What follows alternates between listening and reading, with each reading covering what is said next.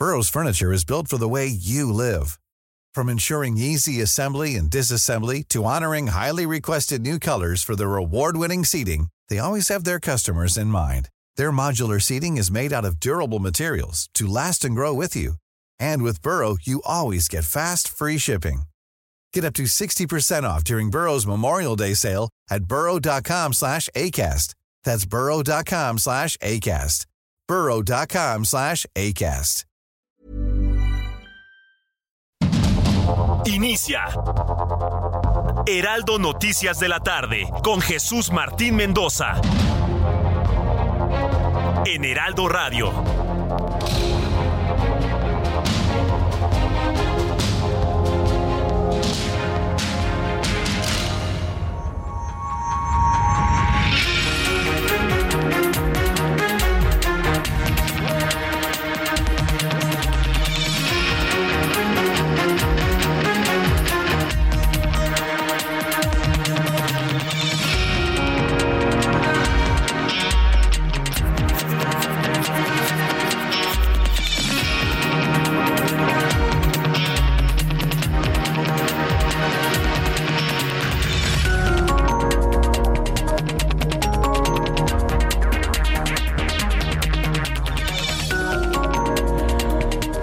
Las 6 de la tarde con un minuto tiempo del centro del país. ¿Cómo están ustedes? 6 de la tarde con un minuto, jueves 27 de julio del 2023. De repente entramos a la reflexión de... Se nos está acabando el año. Ya se nos está acabando, ya se acabó julio. Apenas ayer dijimos, no sé si le pasa, apenas ayer dijimos, vamos a la mitad del año y de repente como que julio ya, el próximo lunes es el último día. Pero por lo pronto saludándolos en este espacio, a nombre del titular de este programa, Jesús Martín Mendoza, le saluda en esta oportunidad Heriberto Vázquez Él Tiene unos compromisos, nada de salud, nada bien, se encuentra perfectamente. Y por lo pronto, le saluda a todo el equipo y vámonos con la información. El embajador de México en Alemania, Francisco Quiroga, reconoció que si bien la desaparición en Berlín de María Fernanda Sánchez Castañeda, la ciudadanía mexicana de, eh, la ciudadana mexicana de 24 años no mostró signos de violencia, pudo haber sido secuestrada, lo que se suma a una situación psicológica excepcional en la que se encontraba. Y es que eh, desde antier, yo también tuve eh, comunicación con diferentes personas que me decían, oye, ¿conoces a alguien en Berlín de la comunidad que hay allá? y tenemos de una o de otra manera pues comunicación con gente, se empezó a dar vueltas y me comentó una amiga alemana radicada desde hace muchos años en México que la comunidad mexicana allá en, en Berlín estaba muy activa con todo este asunto que le estaremos actualizando acerca de esta joven estudiante que estaba haciendo una maestría allá en Alemania y que de repente desapareció. Dicen al momento que pudo haber sido secuestrada, han entrado a su habitación, todo está normal, allí todas las cosas como si no hubiera pasado nada, ya se salió por su propio pie, pero todavía todo está en el aire referente a esta chica mexicana que ha desaparecido. Está realizando unos estudios en la capital alemana y no sabemos, no se sabe dónde está. Ya hay una búsqueda ya, eh, una nota que es, es ya eh, nacional allá en Alemania y por supuesto que ha tenido una repercusión mediática desde hace ya varias horas, un día para ser más exacto, en nuestro país. La Fiscalía General de la República investiga al diputado Jorge Ramírez eh, Maínez de Movimiento Ciudadano, ya que él acusa el uso político de la institución.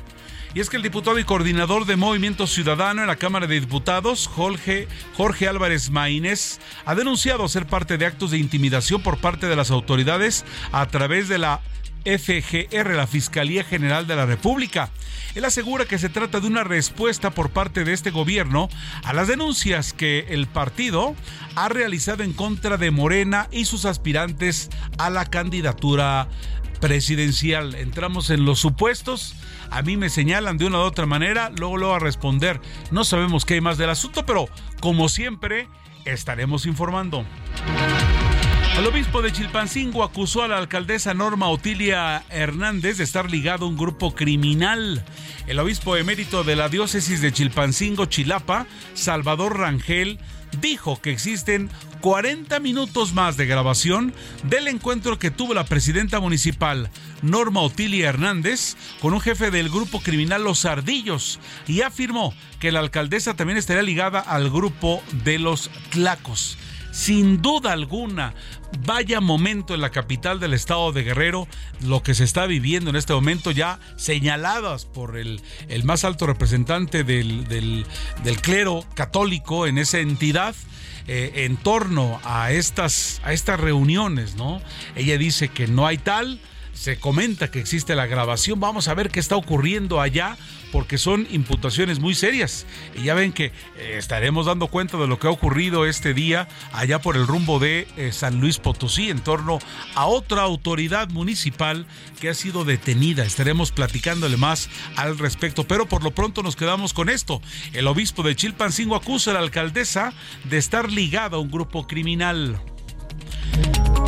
Dan prisión preventiva a Jesús N por otra agresión con armas. Y es que resulta, usted recordará el famoso caso, creo que todo México lo ha visto y ya por desgracia de esas cosas que trascienden de México al mundo, de esta pareja de papás que en un acto de reclamo ira fueron a, un, entraron a un kinder a reclamar por una supuesta agresión a su niño.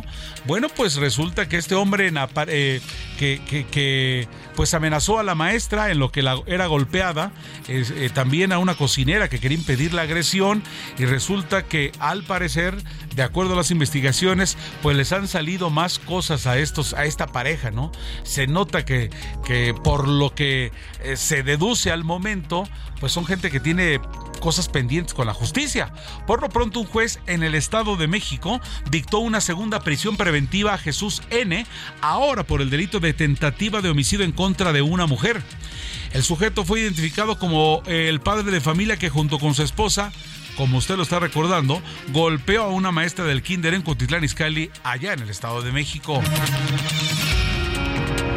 Nayib Bukele Sí, el presidente de El Salvador es el mandatario de la región con mejor imagen. El presidente de la República de El Salvador, Nayib Bukele, sí, aquel que, que está conteniendo a los varas salvatruchas, a, a todo esto que había en El Salvador con métodos poco ortodoxos y que ha sido señalado evidentemente por cuestiones de derechos humanos y todo ello, pues tiene un 90%, escuche usted bien, 90% de aprobación como el líder de la región con mejor imagen. Él es seguido por el presidente mexicano Andrés Manuel López Obrador con un 64%, mientras que el brasileño Luis Ignacio Lula da Silva ha obtenido un 56%.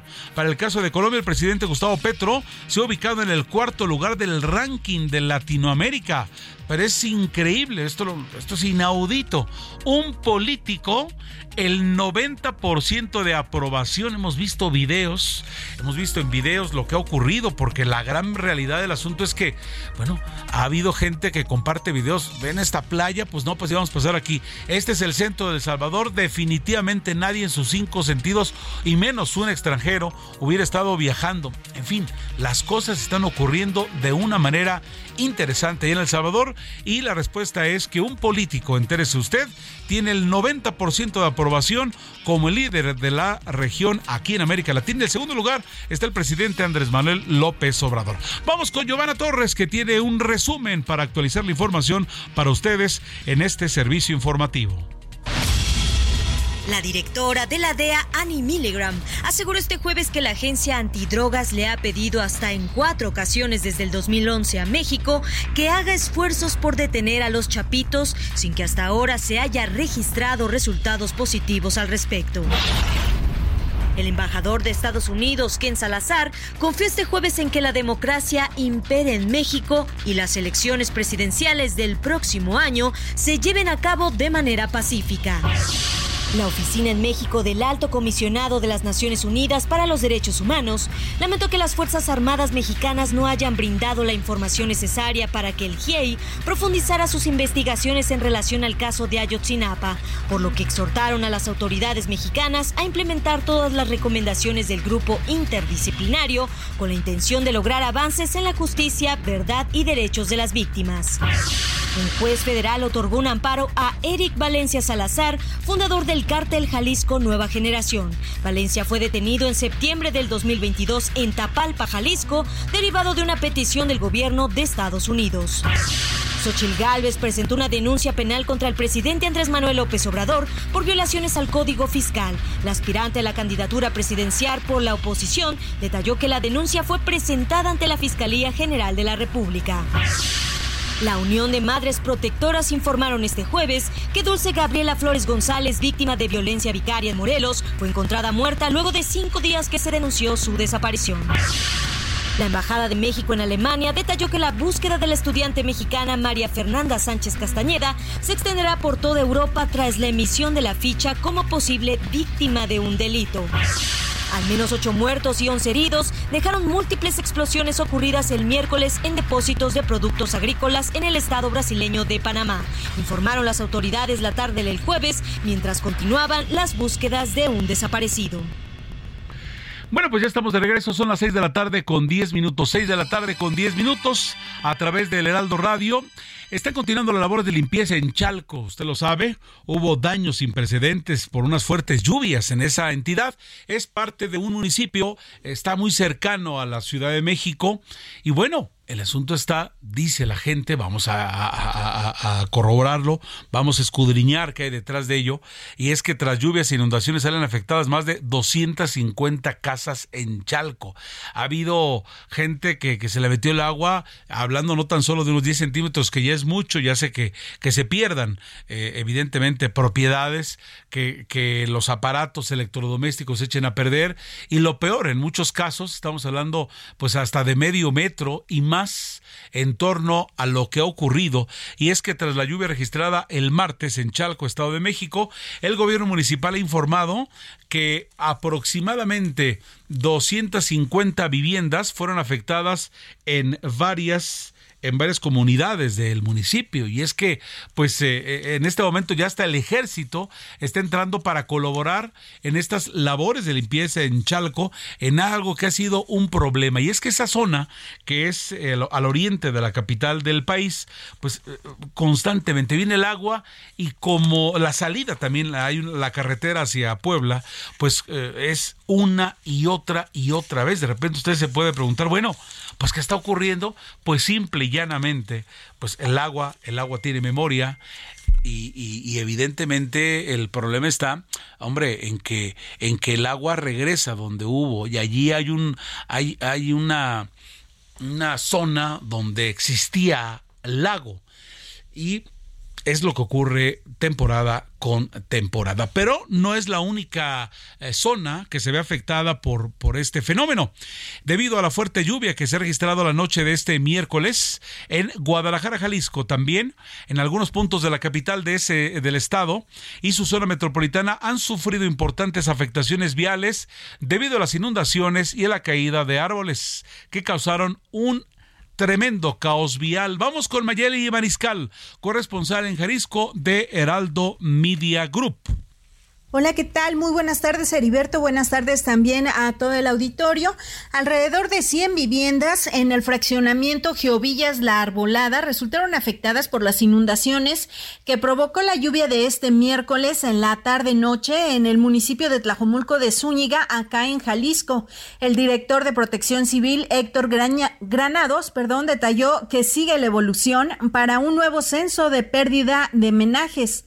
Respecto a los daños en otras colonias por las lluvias de este miércoles y jueves, en las colonias como La Arbolada Plus, Jardines del Edén, El Manantial, confirmó que siguen los trabajos todavía de bombeo de estancada, de agua estancada hacia canales aledaños.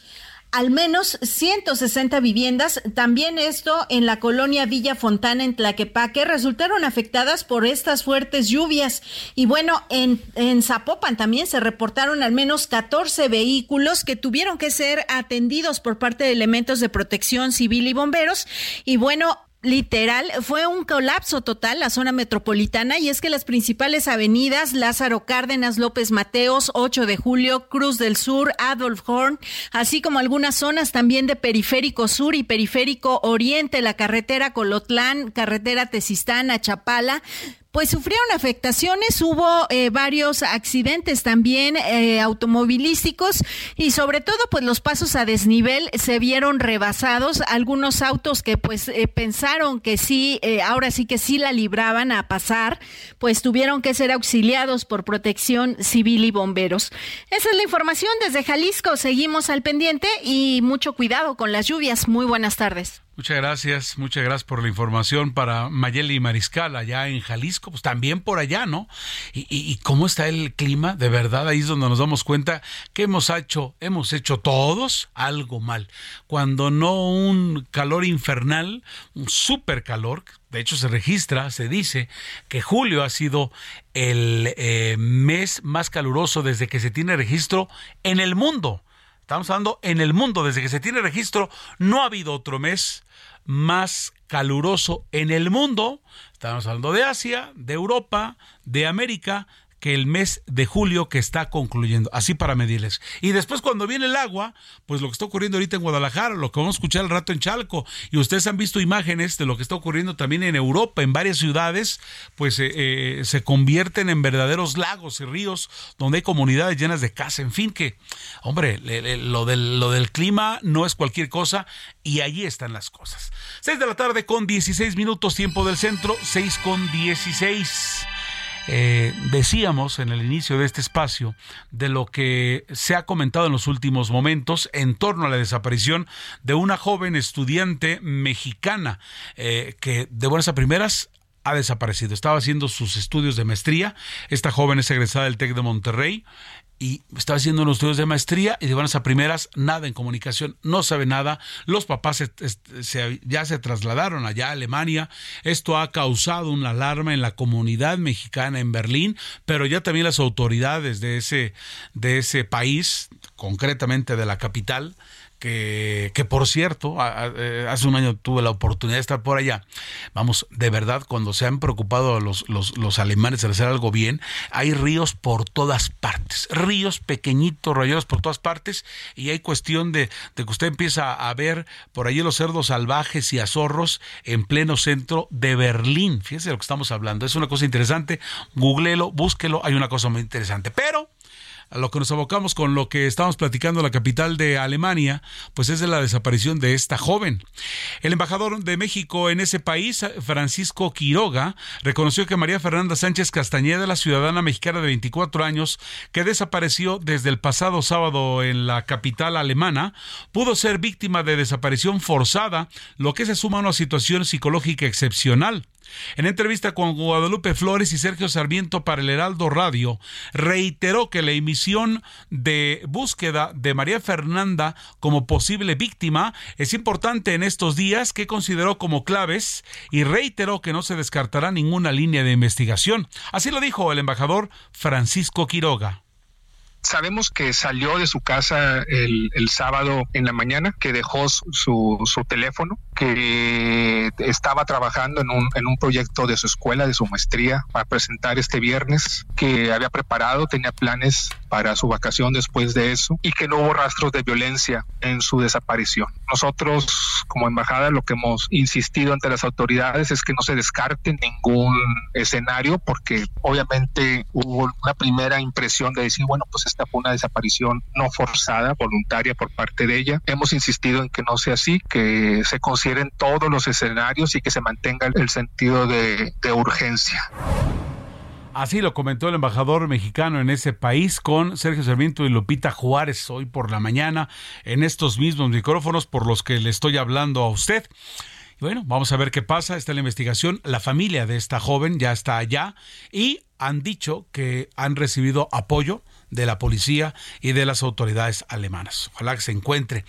Y curioso, cuando pasa una cosa, a veces pasan dos al mismo tiempo y resulta que eh, eh, Carlos Tomás Aranda Burgoín es un mexicano originario de Oaxaca, se encuentra desaparecido también allá en Canadá Familiares de este joven, quien desapareció en ese país, se manifestaron en el zócalo de la ciudad para pedir ayuda al gobierno del estado y agilizar su localización. Y es que Carlos fue visto por última vez en Brad Fruit Stands, Osoyos, Canadá, a principios del mes. Al respecto, Josué Aranda Burgoín, hermano del joven desaparecido, indicó que la última vez que supieron de su hermano fue el 7 de julio y desde entonces desconocen su paradero vamos a, tener al, adelante más en, algunos minutos en este informativo, en este servicio que tenemos para ustedes a través del Heraldo Radio, pues más en torno a ello. Y es que Carlos Tomás Aranda Burgoín es egresado de la carrera de Turismo y Desarrollo Sustentable por la Universidad Autónoma Benito Juárez de Oaxaca.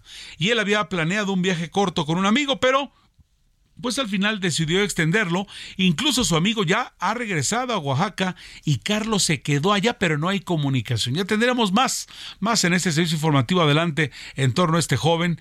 Carlos Tomás Aranda Burguín, un mm, conacional eh, que ha desaparecido en Canadá. En fin, las, las desgracias a veces no vienen solas, ¿no? Y el caso, dos muchachos, uno en Alemania, otro en Canadá, del cual no se conoce nada. Y uno podría pensar, ¿es el primer mundo? Sí, sí, pero el primer mundo, pero también pasan cosas, ¿no? Hay que tener cuidado siempre. Se respira seguridad, se respira eh, otra cosa. Usted puede andar hasta las 3 de la mañana en Canadá moviéndose en el transporte público y en general no pasa nada, ¿no? Pero este, pues nadie está excepto de él.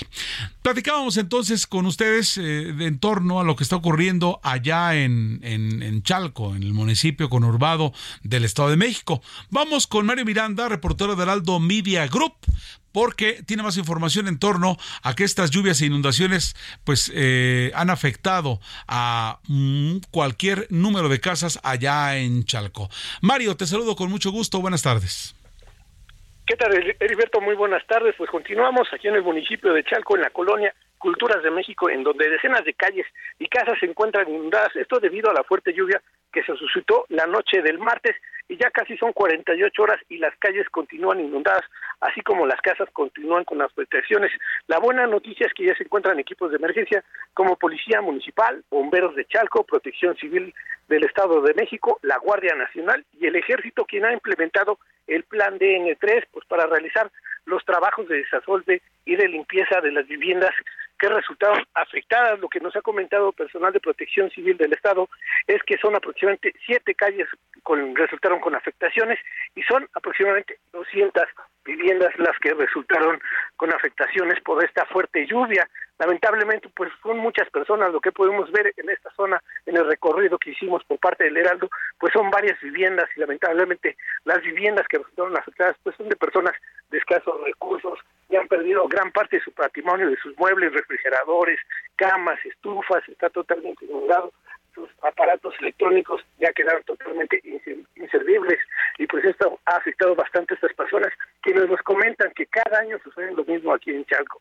cada año es lo mismo, ellos ya además cuando llega la temporada de lluvia, pues tratan de pues de poner barricadas, ponen este costales con, con tierra para hacer unas guarniciones para que no entre el agua, pero lamentablemente también aquí el drenaje no funciona bien y con la lluvia y el drenaje que se sobrepasa, empieza a salir el agua del drenaje y rebasa pues las barricadas, las barditas que coloca la gente y se empieza a meter el agua. Como te lo comento, pues están trabajando a fuerzas pues los, los, el ejército están trabajando, están echando muchas ganas y están sacando el agua. También hay equipos de emergencia como Bactors y con uno están sacando el agua con Bactors, con mangueras, pero también pues no se dan abasto de ellos y algunos el ejército es, hacen hileras y están sacando a cubetazas, a cubetadas con, con, cubetas de agua, pues esta agua que quedó encharcada en las casas. Mario, ¿y dónde está durmiendo esta gente? Porque evidentemente en esas casas no se puede dormir y ya llevamos, como dices, 48 horas. Pues ahorita van a tener una reunión a las 7 de la noche con autoridades. Las autoridades les han comentado que se acerquen a la delegación de aquí de Chalco, donde se les van a otorgar unas colchonetas y les van a decir pues dónde van a, a hacer un albergue, porque esta noche, pues lamentablemente, la pasaron aquí en sus casas, arriba pues de sus muebles, en partes en la azotea, o con vecinos que no resultaron afectados, pues estuvieron pues refugiando en varias casas que no estaban afectadas, pero lo que les han comentado es que se va a abrir un albergue y donde les van a dar pues asilo a las personas que resultaron afectadas, pero la mayoría no se quiere retirar de sus casas. Claro. Tiene miedo de dejar sus muebles, sus propiedades, pues que todavía las que sirven. Entonces los papeles, por supuesto. Los papeles, sí, así es, Heriberto. Perfecto. Pues Mario Miranda, como siempre, muchas gracias por la información. Estaremos al pendiente. Buenas tardes. Muchas gracias. Bueno, pues lamentable esto y cada año es lo mismo, pero vamos a los orígenes. Allí había un lago y esto va a seguir ocurriendo, ¿no? Y también luego nos preguntamos en la Ciudad de México por qué la inundación y vámonos a la historia, los españoles, Porfirio Díaz, en la época de, de Liceo Miguel Alemán, donde había un río, ese es el viaducto, en fin, es una larga, larga historia. Vamos a mensaje, regresamos, no se vaya. Estamos a través de la frecuencia nacional del Heraldo Radio.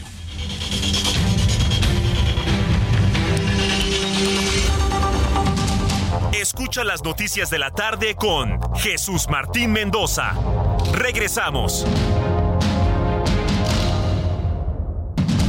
Continúa Heraldo Noticias de la tarde con Jesús Martín Mendoza.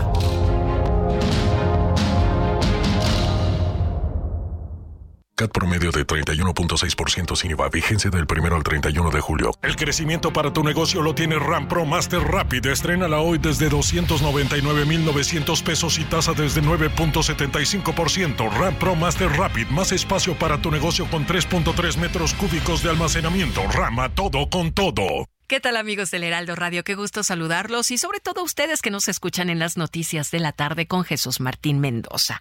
Fíjense que de acuerdo a estudios científicos está comprobado que las enfermedades surgen por falta de nutrientes, también por la pérdida y oxidación de las células de nuestro cuerpo. Las células dañadas solo pueden regenerarse con células madre. Por eso hoy les vamos a presentar un tratamiento que ha tenido resultados sorprendentes. Ya está aquí con nosotros nosotros Arisbet Chávez, que nos va a platicar de esta buenísima noticia. Aris, qué gusto saludarte esta tarde. Qué gusto saludar a nuestros amigos del Heraldo. Fíjate que este tratamiento está elaborado a base de células madre. Fue investigado por el Instituto de Fisiología Celular y científicos del Instituto Politécnico Nacional. Las células madre ayudan a regenerar nuestros órganos de una manera natural y sobre todo muy eficaz. Este tratamiento también te ayuda a regenerar cartílago, tejido, hueso, la piel se regenera logrando una apariencia mucho más joven, además cicatriza y repara la piel de todo tu cuerpo. Las células madre actualmente tratan más de 80 enfermedades, entre ellas diabetes, lupus, tumores, Parkinson, artritis reumatoide, tiroides. Va a mejorar muchísimo tu sistema circulatorio. Esto evita enfermedades del corazón, Alzheimer, en donde tenemos excelentes resultados y frena la propagación de células cancerígenas. Le da a los pacientes una mejor calidad de vida. Además, cuando tú tomas este tratamiento, mejoras tu función renal, depuras y regeneras el hígado. Además, mejora tu sistema nervioso central. Esto es importantísimo porque nos ayuda a tratar migraña, depresión, ansiedad y estrés. Ay, qué maravilla. Las células madre son una maravilla en este tipo de cuestiones y además son muy buenas para fortalecer nuestro sistema inmunológico. De esta manera evitamos todo tipo de enfermedades, incluyendo las respiratorias. Cada cápsula que tú te tomes todos los días es una bomba de nutrientes y de antioxidantes deliciosa que tu cuerpo va a empezar a absorber. Solo necesitas una cápsula diaria para mejorar tu salud y sobre todo tu apariencia. Tienen que marcar en este momento porque traigo una promoción espectacular para todo el auditorio. Llamen al 55 56 49 44 44. Repito, 55 56 49 44 44 porque hoy les voy a enviar hasta la puerta de su casa 12 meses de este tratamiento de células madre a un precio súper especial. El precio está sumamente económico por un año completo de este tratamiento y además si hacen su pedido ahorita yo les voy a regalar un smartwatch. Este reloj inteligente todo mundo lo quiere, es pantalla touch, lo enlazas con tu celular, puedes contestar mensajes, llamadas, redes sociales, te mide la presión arterial, el ritmo cardíaco. si empiezas a hacer ejercicio, tiene planes de ejercicio. Es una cosa espectacular y hoy va gratis. Además, se los voy a regalar con unos audífonos AirPods que son Bluetooth. Estos audífonos están increíbles, tienen un costo de más de tres mil pesos y hoy se los voy a enviar completamente gratis. Pero eso no es todo. Amigos, apúrense a marcar porque hoy tengo uno de los aparatos que está agotado en todas las tiendas. El calor.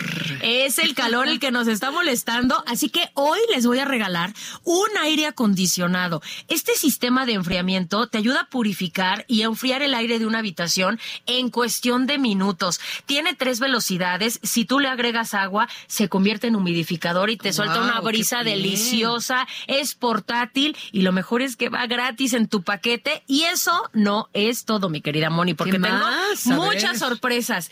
Si se comunican en este momento, porque estos paquetes sí son contados, les voy a enviar un paquete igual completamente gratis. ¿Escucharon bien?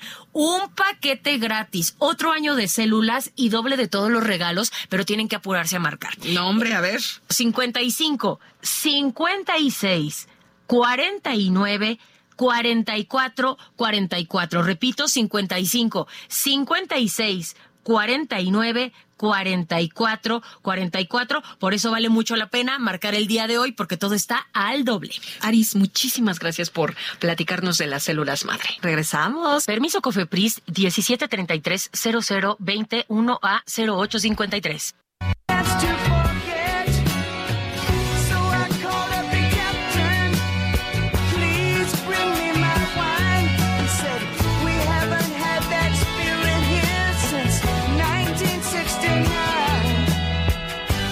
Estamos escuchando de regreso en este espacio las noticias de la tarde con Jesús Martín Mendoza a las Águilas. Y es que nos acaba de llegar la información que Randy Miser, cantante, bajista y cofundador de esta banda, fallece a los 77 años de edad debido a complicaciones derivadas de la enfermedad pulmonar obstructiva crónica, el EPOC, que padecía. La noticia se da a conocer a través de un comunicado publicado en la página oficial de la ex banda, en la que se detalló que el deceso del músico retirado había sucedido a la noche del 26 de julio. Randy fue una parte integral de las Águilas y contribuyó decisivamente al éxito inicial de la banda. Su registro vocal era asombroso, como queda patente en su balada característica Take It to the Limit. Se lee en este boletín. Las Águilas es un grupo que nació allá por el 71 en Los Ángeles, California. Eh, nueve años más tarde se desintegró la primera parte, la, la formación original, como le dicen los melómanos, pero a él, a este hombre, le tocaron los éxitos más grandes de la banda como eh, Take It Easy eh, del 71 y la icónica Hotel California de 1976. Fallece, descanse en paz, Randy Misner, fundador de Las Águilas a los 77 años de edad.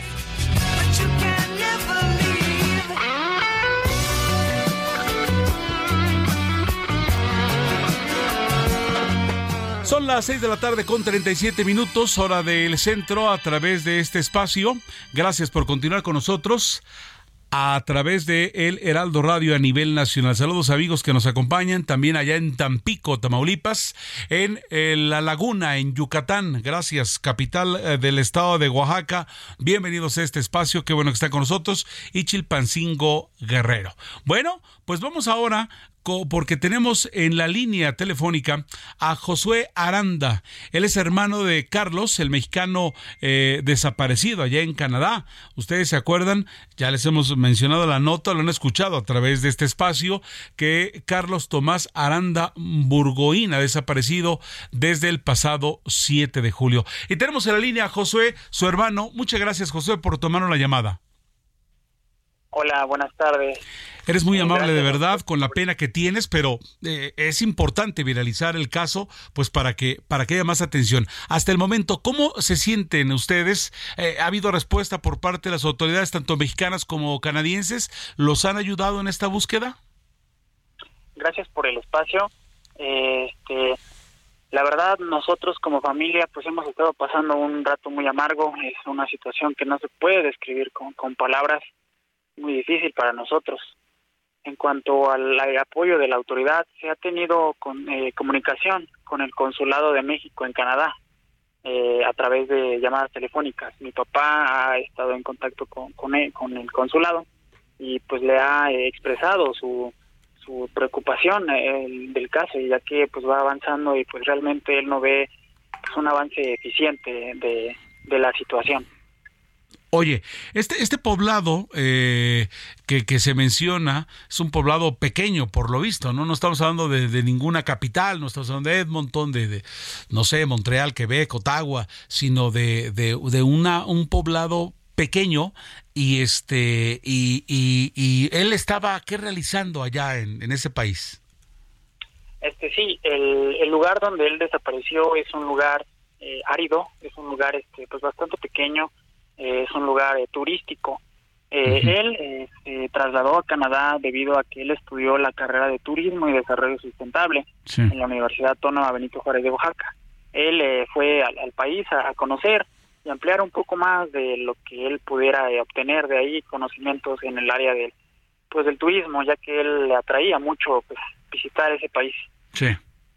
Oye, eh, pero ahora, sabemos que fue con un amigo, pero que el amigo ya regresó a Oaxaca. ¿Saben algo? El, este muchacho con el que fue eh, puede ser clave, ¿no? En la búsqueda de tu hermano.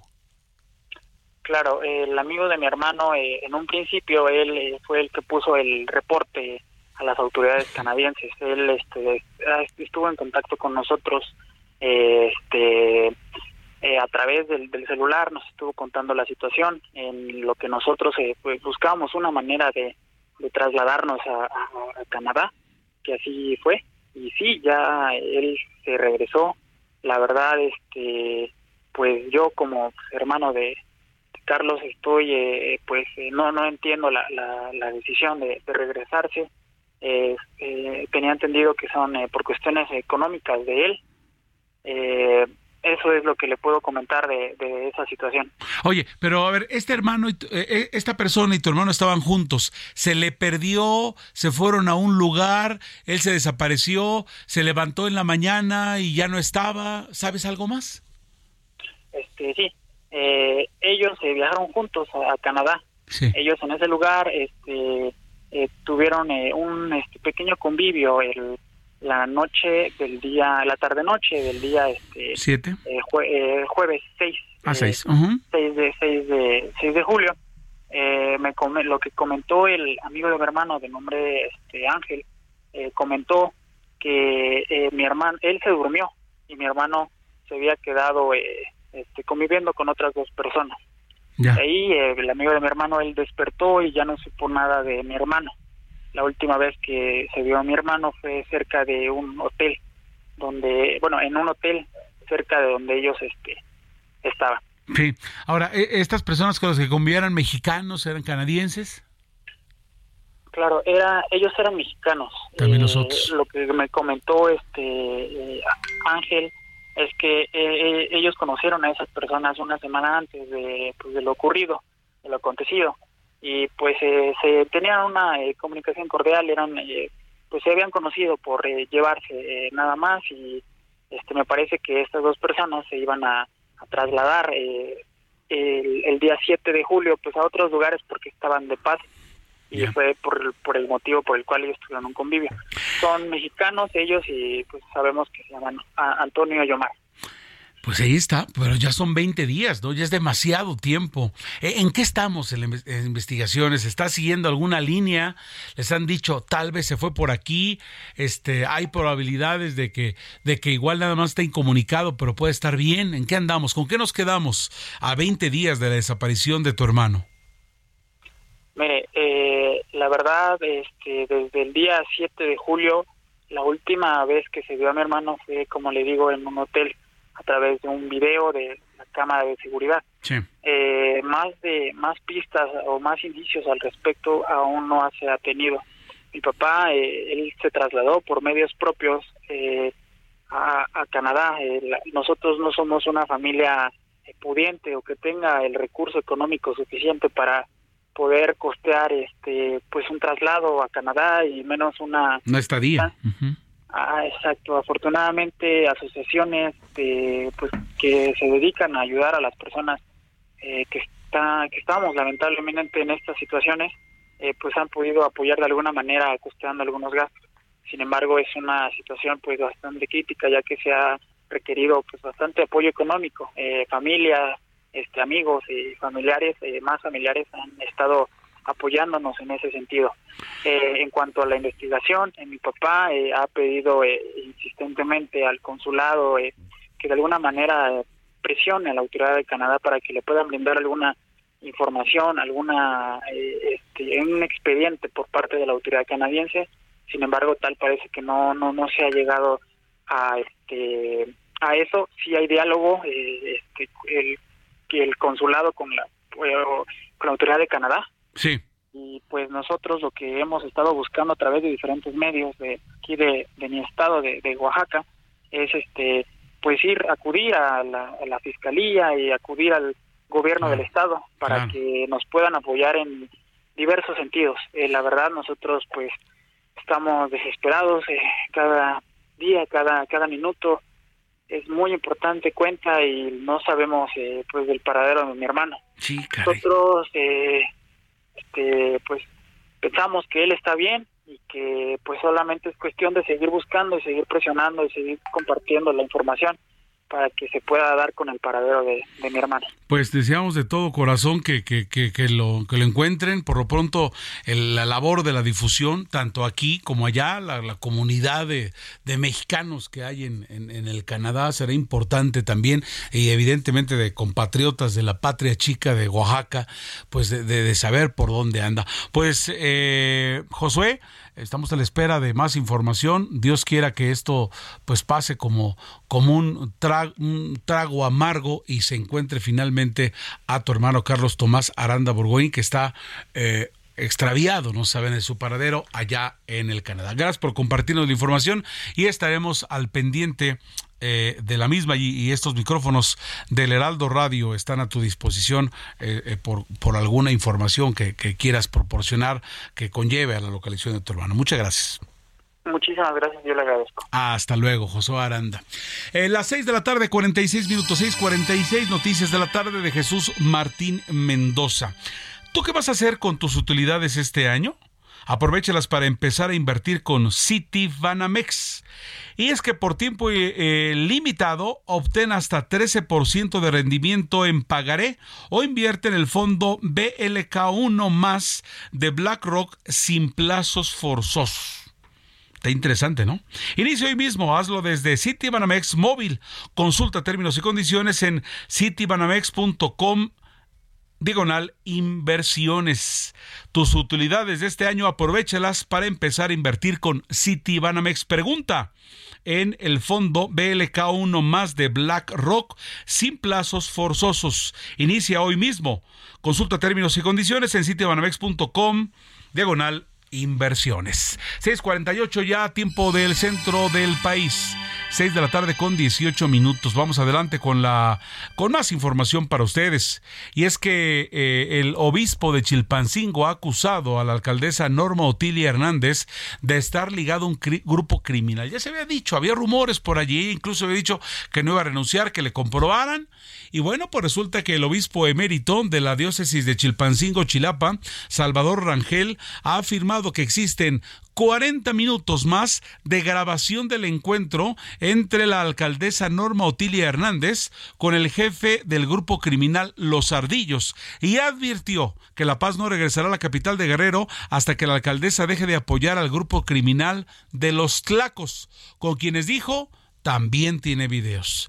En una entrevista, Monseñor Rangel aclaró que a pesar de la existencia del material, no puede asegurar algún acuerdo entre la alcaldesa eh, con el líder criminal de los ardillos. Se ha escuchado mucho de este grupo, tienen fama y no precisamente de la buena, los ardillos. Dice él, reitero, el Monseñor Rangel no puede asegurar ningún acuerdo entre la alcaldesa Norma Otilia Hernández con el líder criminal de los ardillos y advirtió que también ha asistido a fiestas de los tlacos, por lo que insistió en que ella se deslinde de estos grupos. Así lo dijo el obispo Salvador Rangel. Para mí la solución de Chilpancingo es que se desligue el gobierno de los señores de Tlacotepec. Tengo dos testimonios de que ella va con el Señor arriba. Yo no, lo único que les quiero decir que hay 40 minutos de grabación. De la presidenta. De la presidenta. La tienen grabada. hay más videos de hay más videos.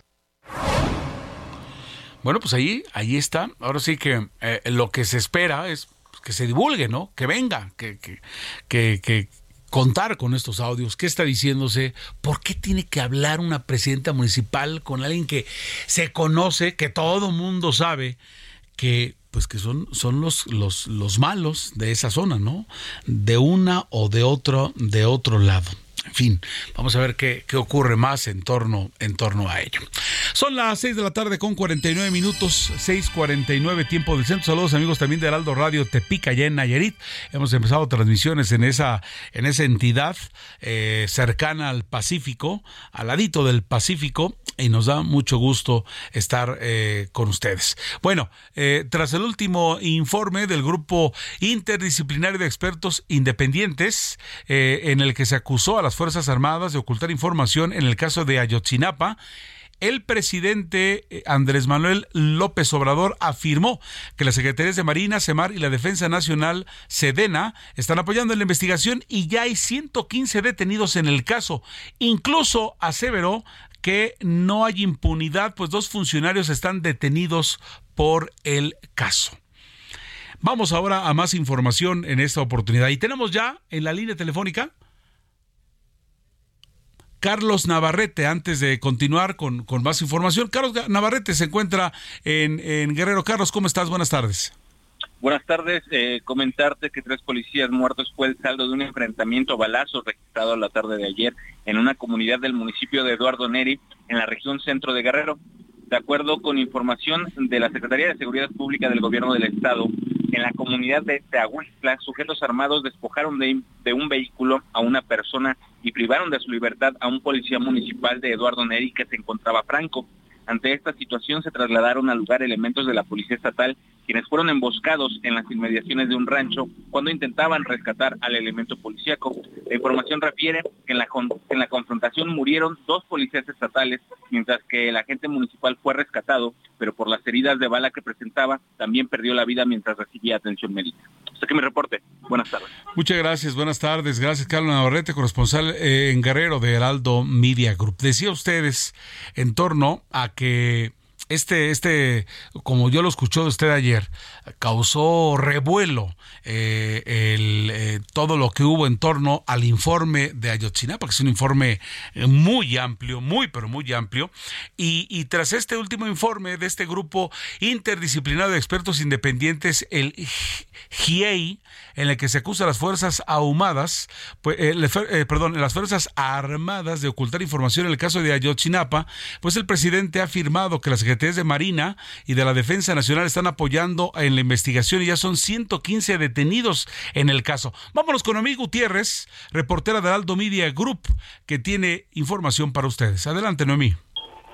Hola, muy buenas tardes, Heriberto. Pues sí, la mañanera se le cuestionó de este tema al presidente Andrés Manuel López Obrador de este bloqueo que tiene la Sedena y la Marina sobre este caso Ayotzinapa. Pues de entrada defendió a las Fuerzas Armadas y dijo que por un mal comportamiento de un funcionario pues no se va a manchar la institución, además de que suman ya 115 detenidos, entre ellos el ex procurador Jesús Murillo Caram, dos generales, entre otros exfuncionarios. Pero escuchemos qué fue lo que dijo en la mañana el presidente López Obrador. Y no es cierto que Marina y Defensa no estén ayudando. Es lo que ellos mencionan en el caso sí, respeto su punto de vista, pero no lo comparto, porque si se ha avanzado es por la colaboración precisamente de Marina y de Defensa y también por la decisión que hemos tomado de que no se permite la impunidad, que una cosa son las instituciones y otra cosa son los funcionarios o los servidores públicos, y no por el hecho del mal comportamiento de un funcionario se va a manchar una institución. Bueno, Heriberto, comentarte que el presidente manifestó que dio la instrucción de ir a fondo en la investigación e incluso dijo que ya se tiene una aproximación a lo que sucedió y quiénes fueron los responsables. También el presidente López Obrador dijo que los padres y las madres de los 43 pues están en su derecho de salirse de esta comisión para la verdad y el acceso a la justicia para el caso Ayotzinapa y se comprometió a reunirse con ellos cuando se tengan avances en el caso. Heriberto, la información que te tengo. Pues ahí está, ahí está la información. El presidente de la República dice que les cree a ellos, aunque este grupo dijo que una vez más las Fuerzas Armadas han ocultado información en este caso. Yo lo noté muy adusto en la mañanera, ¿no, Noemí? Al presidente estaba como que no le gustó eh, esa pregunta, ¿no? Sí, incluso él siempre ha defendido en cualquier caso donde se involucra a las Fuerzas Armadas, pues siempre le ha dado el respaldo tanto a la Sedena como a la Marina, porque recordemos pues que la gran parte de las obras del gobierno pues se han apoyado en estas dos instituciones y él siempre ha defendido, incluso dijo que son los pilares del Estado mexicano y pues hoy no fue la excepción que también defendió a la Sedena y la Marina y dijo que no han ocultado información porque dijo que en su gobierno pues no se permite la impunidad, pero pues ya vimos este informe y que incluso por eso ya se iban del país porque no han podido avanzar y pues ya no se puede tener acceso a mayor información para conocer exactamente qué pasó con los 43 normalistas de Ayotzinapa Heriberto. Pues seguimos estancados. Hay detenidos, en efecto, el procurador, está eh, detenida gente de la República, pero eh, de gente del ejército, pero esto está así. Muchas gracias, Noé Gutiérrez. Vamos a pausa y regresamos. Escucha las noticias de la tarde con Jesús Martín Mendoza. Regresamos.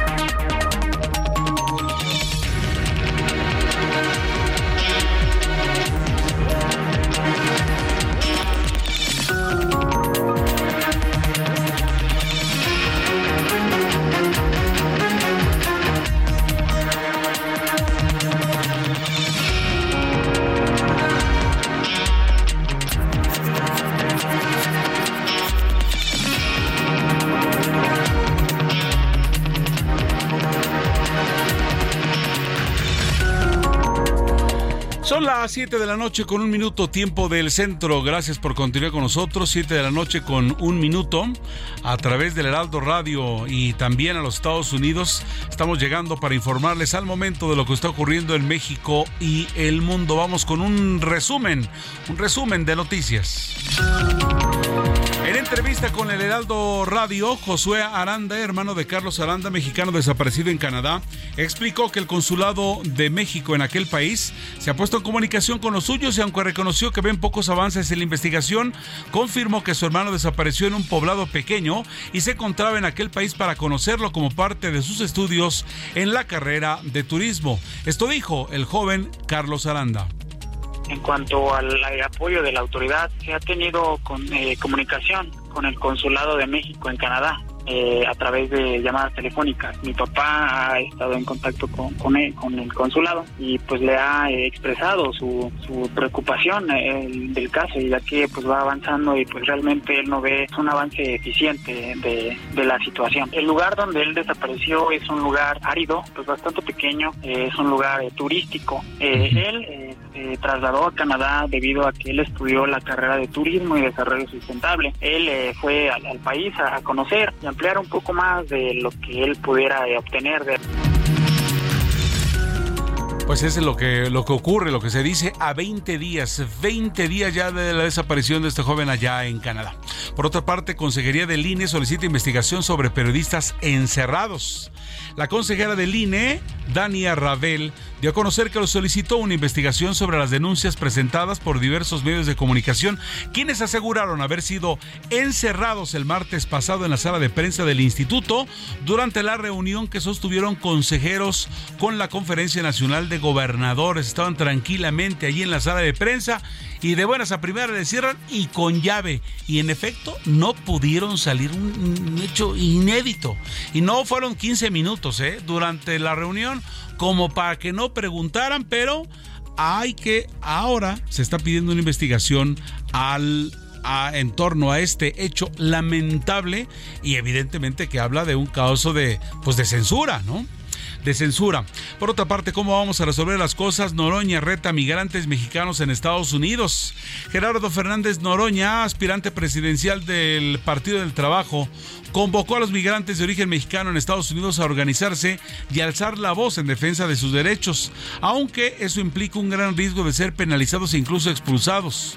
Desde Nueva York, Noroña expresó ante migrantes mexicanos que el pueblo debe darse cuenta de que la ayuda es respaldo, pero el poder de cambiar su situación lo tienen en sus propias manos. La NASA enviará humanos al lado oscuro de la Luna antes de apuntar hacia Marte. Gran revuelo las declaraciones de ayer, ¿no? Reconocen que tienen algunos ovnis, que tienen incluso algunos seres por allí guardados en alguna parte y el mundo está alborotado por ello.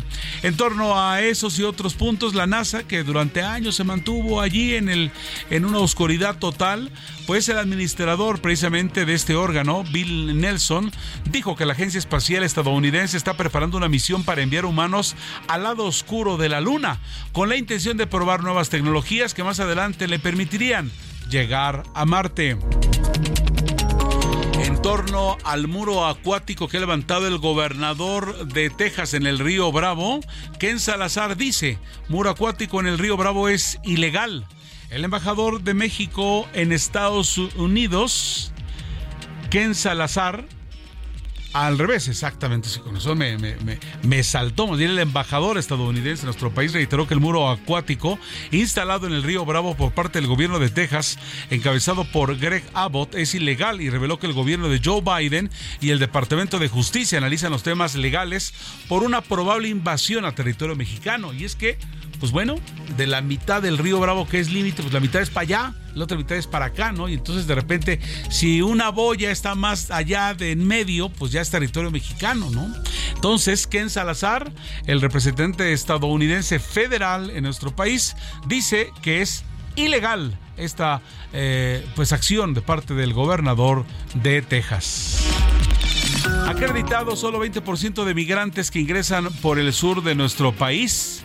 El todavía comisionado del Instituto Nacional de Migración, Francisco Garduño Yáñez, reveló que solo el 20% de los migrantes que llegan a México por la frontera sur tiene acreditada su estancia, por lo que el mayor reto de la institución es seguir atendiéndolos.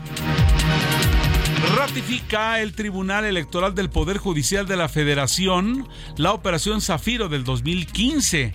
Este jueves, eh, pues eh, se ha confirmado también una multa por 98 millones de pesos al Partido Revolucionario Institucional por recibir aportaciones de personas prohibidas por la ley en 2015, lo que se conoció como la Operación Zafiro, y por la que ha recibido cerca de 650 millones de pesos.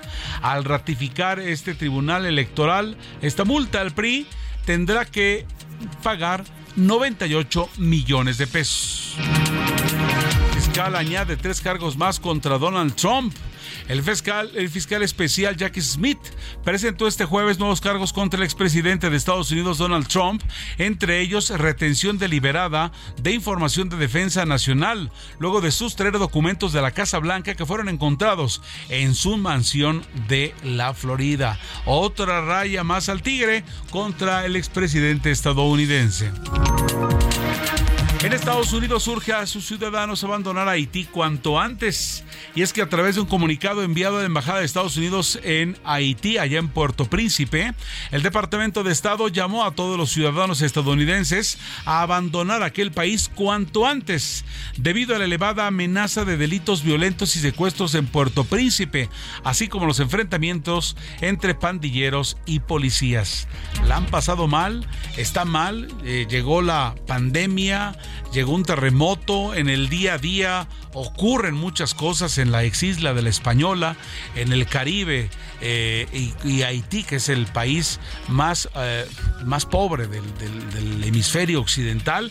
Y pues bueno, ahora una capital sin, sin justicia, eh, con pocos policías, tomada por bandas de pandilleros que lo mismo han estado secuestrando a gente de la ONU, a médicos, en fin difícil la, situación y entonces los Estados Unidos urgen a sus ciudadanos abandonar ese país cuanto antes. Hasta aquí, hasta aquí el reporte vial. Son el reporte eh, que tenemos al momento. Vamos con los reportes viales a las 7 de la noche con 8 minutos.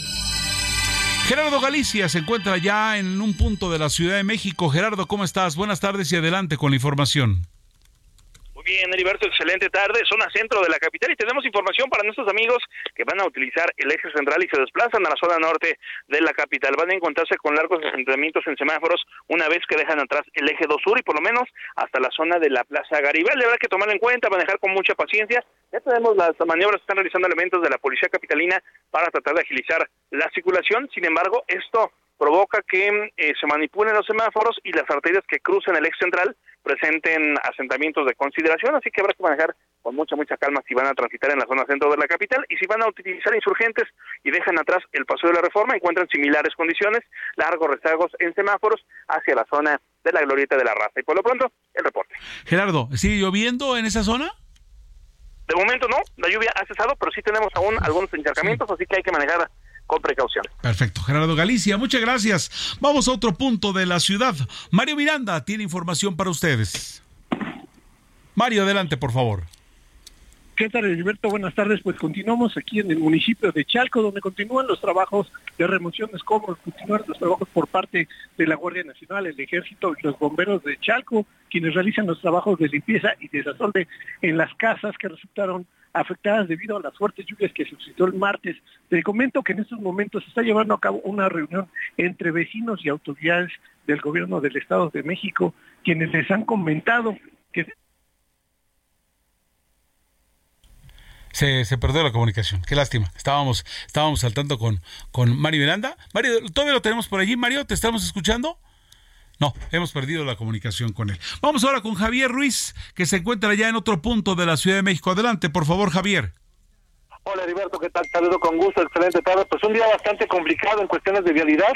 Lluvia prácticamente desde las una de la tarde hasta aproximadamente las dos o tres de la tarde continuó lloviendo en la zona sur ya afortunadamente ha dejado de llover, sin embargo, pues este esa precipitación pluvial generó algunos intercamientos, principalmente en la zona de periférico, la zona más afectada, llegando a las inmediaciones de San Jerónimo. Por algunos momentos, pues prácticamente se cerró en ambos sentidos el periférico debido a pues que estaba totalmente anegado. Tuvieron que llegar elementos del heroico cuerpo de bomberos y también personal de la Secretaría de Seguridad Ciudadana.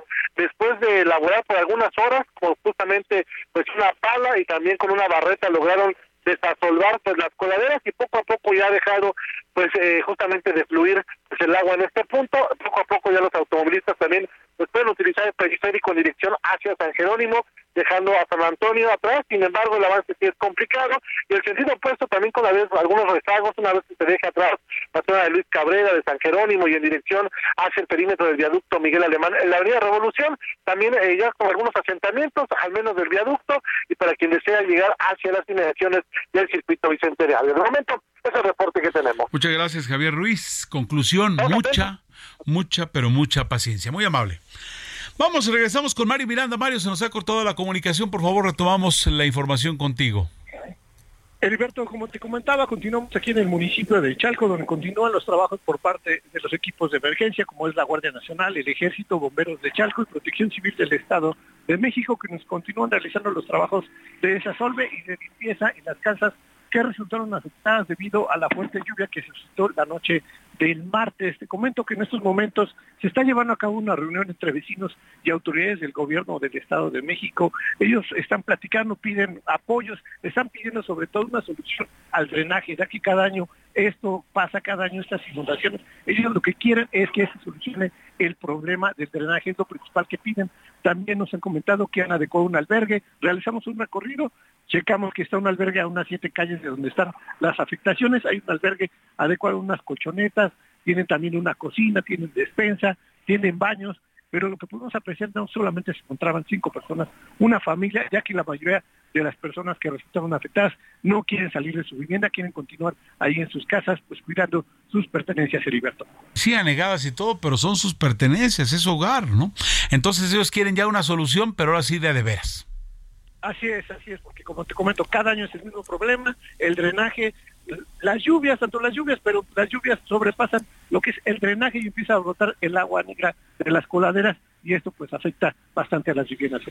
Muchas gracias por la información, Mario Miranda. Bueno, pues ahí está, pero la gente no quiere salir y digo, entendible la situación, ¿no? ¿Quién le garantiza que no van a entrar allí con las casas, con las cosas que no se han mojado a estas casas que están eh, eh, en el agua, ¿no? Un metro, medio metro, 10 centímetros permanentes y luego además de aguas, de aguas sucias. Eh, por otra parte, nos llevaba la reflexión, la comunicación de Javier Ruiz en torno a que se había colapsado el periférico, parado completamente y luego hasta que llegaron y se desasolvaron las coladeras y aquí es donde una vez más nos da un coraje que vamos manejando y cualquier irresponsable mm, mugroso, incívico, les encanta tirar cosas en la basura. ¿Qué coraje nos da? ¿Vieron ustedes el daño que hace, por ejemplo, las colillas de los cigarros? Y cuando no, por lo menos el refresco, y cuando no, tiran cualquier cosa. Y es terrible, terrible de verdad. Y es que si no cooperamos todos, pues, ¿cómo lo vamos a hacer? Y por supuesto, hoy pues se paró el periférico, que para los amigos del interior del país, pues el periférico es, es, es, son, son vías alternas, pero unas vías en constante comunicación, se, se colapsan estas vías y pues colapsa la ciudad. Es una, una vía, imagínense ustedes, en el corazón, pues esto se pone terrible con tanto, con tanto problema. Bueno, es, es, es, es, tremendo ello. Mario Miranda nos daba el panorama de lo que estaba ocurriendo en torno al, a lo que eh, estaba en este momento con la gente allá en, en, Chalco. Vamos a, retomar eh, la llamada, eh, vamos a retomar el caso, pero tenemos ya la línea telefónica Gerardo Hernández Carmona. Él es asesor hidráulico del gobierno de Chalco, quien, quien ha aceptado platicar con nosotros. Gerardo, ¿cómo está? Buenas tardes. Buenas tardes, Heriberto. Aquí estamos a tus órdenes. Le agradezco mucho, Gerardo. Bueno, pues nos va pasando cada año, cada año. Ya nosotros ya no la sabemos. Ya no la sabemos y en el punto de que hay que asignar a un reportero porque seguramente cuando hay un día de lluvia, Chalco va a pasar algo. Esto es terrible, ¿no, Gerardo? Sí, es correcto. El tema pues ya lo traemos en la parte baja desde hace eh, aproximadamente unos 35 o 38 años, el, el mismo tema. Eh, pero por fortuna ya estamos haciendo infraestructura eh, importante que va a, va a permitirnos mitigar y ya evitarnos este que conozcan a Chalco por esta parte, no, sino que lo conozcan por la parte bonita, no por las inundaciones. Pero aquí estamos ahorita trabajando en ello. Por, la otra parte. Ahora, eh, eh, esto ocurre porque la percepción, por lo menos el Vox Populi dice, allá había un lago, el agua tiene memoria y no va a dejar de ocurrir, o sea, no, no hay para dónde hacerse. Eh, no, desde luego que sí, digo, para eso es la ingeniería, para eh, trabajar eh, todo la Ciudad de México en un lago, igual que Chalco, y se puede desaguar, claro que sí. Necesitamos una inversión económica importante para poder lograrlo. Y es en lo que ya estamos trabajando. La construcción del colector Solidaridad nos va a permitir desalojar eh, toda el agua que tenemos ahorita de esta zona que efectivamente, como lo dices, fue un lago, el lago de Chalco, y que el agua reconoce su cauce hacia la parte baja, pero desde luego que se puede eh, desalojar el agua. Para eso es la ingeniería hidráulica y es lo que estamos trabajando. A la par estamos construyendo el colector norte, el presidente ya lo anunció también, el Cárcamo Norte con su colector nos va a permitir ahora tener dos salidas para el municipio de Chalco en desalojo de aguas pluviales y sanitarias. Entonces ya, va a ser la solución definitiva. Ya está ya, está en camino la solución definitiva, cosa que nos da mucho gusto. ¿Y cómo para cuándo? ¿Para cuándo, eh, eh, Gerardo? Tú eres ingeniero, ¿verdad, Gerardo? ingeniero, a tus órdenes. Discúlpame, este, ingeniero Gerardo. No, no, no, Gerardo. Este, muchas gracias. Por favor, digo, ya de muchas veces que andamos por acá, pues, tenemos que ya que eh, agarrar hasta mitad. Hasta confianza, ¿verdad? Platícanos, ingeniero Hernández Carmona, venga. Mira, el, eh, eh, el colector Solidaridad es una gestión que hace el gobierno municipal, el presidente Miguel Gutiérrez, ante el gobierno del Estado, y se comprometió el gobernador a hacerlo, está en ejecución es por hincado, es decir, no hay zanja, se va, es como un topo abajo de la tierra y ya está haciendo, se tienen ya construidas las lumbreras. Nosotros pensamos que si no hay algún inconveniente eh, legal o técnico, se esté terminando a finales de este año, finales de diciembre, aunque el gobernador por ahí ya había anunciado que terminábamos, eh, o que se terminaba, ellos terminaban a finales de este mes, yo lo veo muy pronto, ya no se termina, pero yo considero que sí a final de año sí debe estar terminado esta primera etapa del colector que va a aliviar seguramente un 70-80% de los conflictos que hoy tenemos. Bueno, pues eso es, una buena noticia para todos, ¿no? Para, para las mismas autoridades. Nos encanta esto y de verdad estaremos bien pendientes de que esto se realice. Ya es más fácil terminarlo que, que echarse para atrás, ¿no? Claro, no, ahorita ya está avanzado, ya no hay forma legalmente, ya no hay forma de echarnos para atrás, puesto que ya está licitado, asignado, y entonces ya nada más es darle para adelante. A la par, yo te decía, estamos haciendo el cárcamo y colector norte, que ahora va a ser una segunda salida. Este va a tener una capacidad de 3 metros cúbicos por segundo, tres mil litros por segundo, también es una cantidad importante, que le va a quitar carga a lo que hoy tenemos, que es el colector solidaridad. Entonces, ahorita tenemos hasta 10 metros cúbicos colector solidaridad, menos 3 que le podemos quitar con el norte, ya nada más queda con carga de 7. Entonces, que sería manejable. salidas diferentes, manejable, totalmente manejable. Ahora ya tendríamos dos salidas. Este Cárcamo Norte ya también está en ejecución, es también una gestión una gestión del presidente Miguel Gutiérrez ante el gobierno del estado y la empresa que está construyendo el, el trolebús de construir el Cárcamo. Ellos van a construir el Cárcamo nosotros construimos el colector como municipio y equipamos el cárcamo. Por cierto, este equipamiento ya lo tenemos porque fue un acuerdo firmado con el gobierno de Estado de México. Nos tocaba el equipamiento, el presidente ya hizo la licitación y ya tenemos todo el equipamiento listo para que cuando ellos terminen nosotros equipamos rapidísimo. Entonces, esto también tendrá que ser seguramente por los meses de abril del año 2024. O sea que, que si de verdad las cosas pasan como, como deberían de pasar o deben de pasar y tenemos esperanza que se haga, dentro de un año, Dios mediante, en la otra época de, lluvia ya no tendremos el problema con el que nos encontramos en este instante. Primero Dios así va a ser, Edilberto. Eso es lo que ha estado anunciado el presidente en su gira de trabajo, eh, que esta temporada, lamentablemente, eh, todavía vamos a tener estos estos incidentes como el día de antier que llovió, eh, fue una lluvia inusual, extraordinaria, entonces rebasó la infraestructura, sobre todo en los ríos que fue el gran problema, ¿no? Pero este esperemos, primero Dios, como lo comentaste, el año que viene estar en otras condiciones, que va a ser de mantenimiento nada más. Así es como nos gusta escuchar esa clase de información. Ya nos hiciste el día porque era una y otra y otra y otra vez. Y bueno, este, pues vamos a ponernos a trabajar, ¿no? Porque algo se tiene que hacer. Y como bien dices, eh, Gerardo, pues para eso la ingeniería es voluntad política también, es recursos. Y qué bueno que se está haciendo de verdad. Nos da mucho gusto el colector, como nos está explicando, y el cárcamo para, para solucionar esto. Bueno, y hoy, aquí y ahora, ¿se puede hacer algo? Digo, porque está empezando la época de lluvias, ¿no? Y, los demás días que se nos vienen, porque no será el único, el único día el que tuvimos antiera típico. Hoy mismo, en la capital del país, pues llovió desde, vamos, eran las 12 del día, empezó a llover, llover, llover, y, y, con problemitas también de este lado, ¿no? El periférico se, se colapsó, se paró completamente por la basura que hay. ¿Qué esperamos? Digo, ya nos has comentado y de verdad que, se vienen noticias buenas. lo que nos has platicado, la solución de acuerdo, ahí están los recursos, se está trabajando en ello y ya se viene, ¿no? Pero aquí y ahora, para los próximos días, ¿cómo le hacemos? Bien, eh, así como lo dijiste, aquí y ahora, lo primero que estamos haciendo es atender las contingencias de una forma inmediata, alrededor de 600 efectivos en los puntos de afectación con apoyo del gobierno federal, del gobierno estatal y desde luego el municipal, estamos atendiendo de una, forma muy pronta. Si ahorita nos acercamos a las zonas afectadas, que son los héroes, Huajoculco, ya tenemos un 97% de avance, eh, ya están limpios, desinfectados, eh, en, lado, en todos lados. Nos hace falta la parte que, que tú conoces y que siempre nos ha afectado mucho la parte baja, Culturas de México, que ya estamos desaguando, seguramente para el día de mañana ya estamos terminando todo el desagüe y continuamos con la limpieza de las casas, de las calles, desde luego desinfección para que no tengamos algunos problemas de salud. Eh, de salud. Eh, trabajar. ¿Qué sigue después de eso?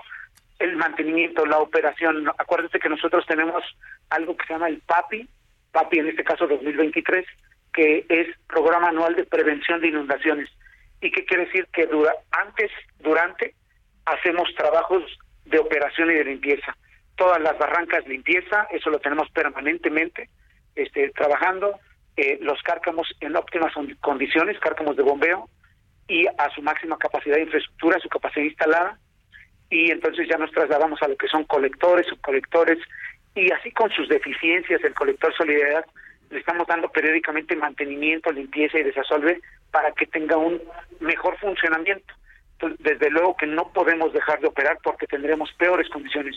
Entonces, en lo inmediato, desde luego que estamos haciendo algunos pequeños trabajos internos ya preparándonos para recibir eh, el beneficio de los colectores Solidaridad y Norte. Ya estamos preparando algunas, algunos drenajes, algunos emisores para poder desalojar sobre todo las pluviales que son las que nos afectan. Sin embargo, aquí quiero, Heriberto, hacer un hincapié una lluvia jamás puede ser una maldición, una lluvia es una bendición.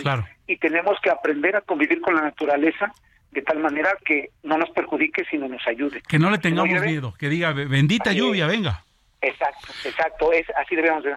Si no llueve, no tendríamos agua para poder tomar, para poder hacer todos los usos industriales, domiciliarios, comerciales. Tiene que llover y tenemos que aprovechar esa agua. En eso estamos trabajando también, Edgar. Ingeniero Gerardo Hernández Carmón, asesor hidráulico del gobierno de Chalco, gracias por tu tiempo, gracias por esa buena información y estamos al pendiente, ¿sale? Muchas gracias a ti, a tu auditorio. Hasta entonces. Gracias, buena tarde. Pausa, estamos de regreso, no se vaya. Escucha las noticias de la tarde con Jesús Martín Mendoza. Regresamos. Continúa Heraldo Noticias de la tarde con Jesús Martín Mendoza.